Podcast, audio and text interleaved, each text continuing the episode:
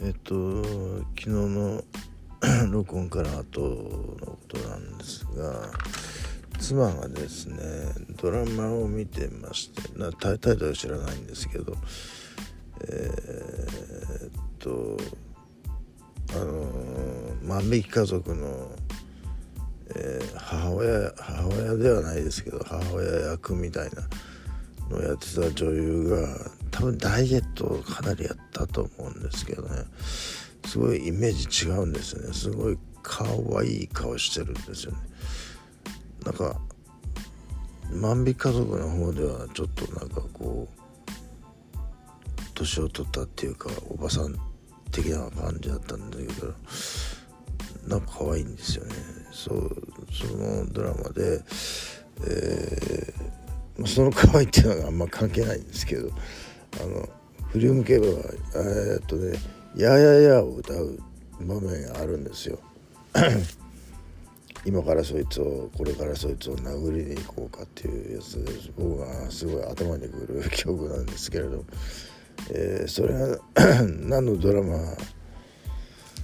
の主題歌だったかというと「振り向けばやつがいる」っていうドラマだったらしくてまあやつっていうのはまあ要するに僕のことをなんですよね。振り向けば僕がいる。どこで振り向け振り向いても僕がいるわけですよ。その世界この世界ではね。えー、だからもうそれ分かっているなら振り向くなっちゅう話なんですけど、えーまあ、僕は世界のどこにでも、えー、同時的に存在するという、えー、ここはなぜならここは僕が作った世界だからだっていうことで。えー、まあ僕は創造主であるという。なんでそんなことが言えるのかっていうと、えっと、僕はこういう感じでペンとノートで 具体的には世界の仕組みを明らかにしたと、えー、そのために使ったのが岸田、えー、岸田修村上春樹河合隼といった、えー切れる人たちの、えー、ロジックをプラス出すことのエントロピーの法則これ大事なんですけどこれをなかなか取り入れてる人はいないんですけれども、えー、まあ、最初に言った岸田修と村上春樹の2人はもう乗り越えたんですよ僕は、えー、だからもう今更いらないという、えー、で河合先生に関しては乗り越える前にえー、先生が亡くなられてしまったということで、えーえー、まあ残念な結果に終わっちゃったんですけど、まあ、確かにそれだけでは全ては説明できない。僕は世界の仕組みを分かっていてもそれを世界中に広める何かがあった。そして今もあるはずだという例えばこういうポッドキャストでも、え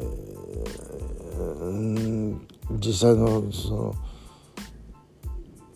えーと、スマホに出てくる視聴、えー、聞いてる人の数はね2人だったり3人だったりするんだけど実際にはもっとものすごい数の人が聞いてるはずなんですよね。それは僕自身の狂気によって作られたシステムがあると僕は考えてるんですよ。それは例えば丸系のゼミを取った時から例えば公安なんかにマークされていたかもしれないしそれが具体的な形を取って現れたのは狂気が暴走を始めたあの夜のあの電話だっていうのは僕は大体想像がつくんですけどねあの時からシステムが動き始めたみたいなそういう、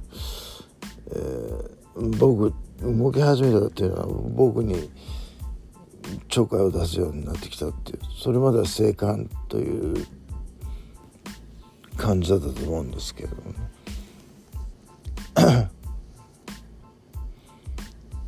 えー、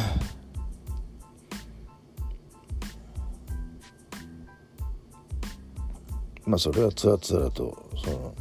「いやいやいや」を、えー、聞いたと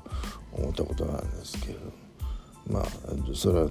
今まで何回も何回も語ってきたことをちょっとかかいつまんで話しただけのことなんですけどもね。え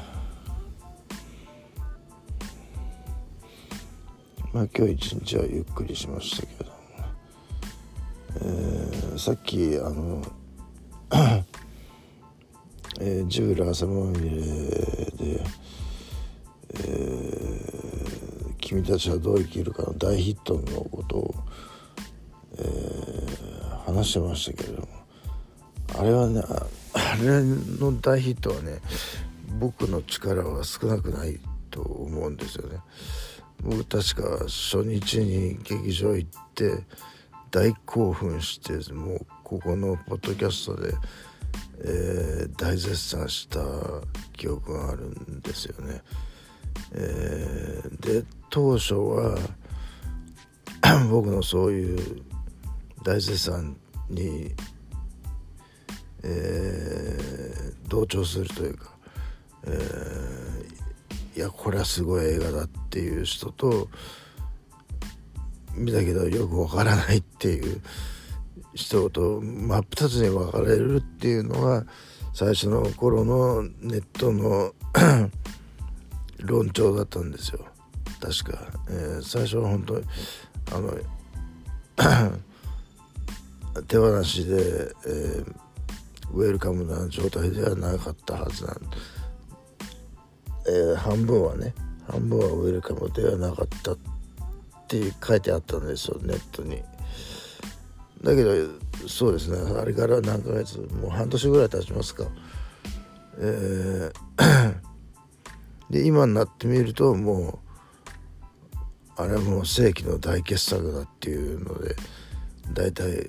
論調が固まってるますよね今。えー。だからまあ、ちょっと僕の言うことにはとりあえず反対したいっていう人が一定数いるわけで、まあ、その人たちがあの、えー、早尾さんの作品いまいち乗り切れないっていうのを表明してたと思うんですけれどもやっぱり実際にその映画の素晴らしい買ったからこそのまあ僕の言うことも否定はできないみたいなそういう現実というか、えー、さっきあの鈴木 P も、えー、外国のプレスプレスっていうかその配給配給会社も配信だけにして、劇場では書けない予定だったのがやっぱそれをひっくり返して結局あの上映させることに成功したっていうまあそれは鈴木 P も駆け引きを使ったみたいなことは言ってましたけどもね。あとでもう一回聞いてみますかね。あの僕がその「君たちはどう生きるかを」えー見てどう思ったかをなんかのね、えー、まああれが僕あの僕のポッドキャストで一番のあのリスナーを稼いだ回になってるっていうのは、えー、このポッドキャストの CM のビデオで出てきましたけれどもね。うん。まあだ、まあ、それはまあみんなが知りたかったことだと思うんですよ。その前前宣伝が全くない状態のあの映画の感想っていうのはみんなが知りたがっていたことだったと思うんですよね。だからこそのうんその大バズバズりというか僕のね まあそういうことだと思います。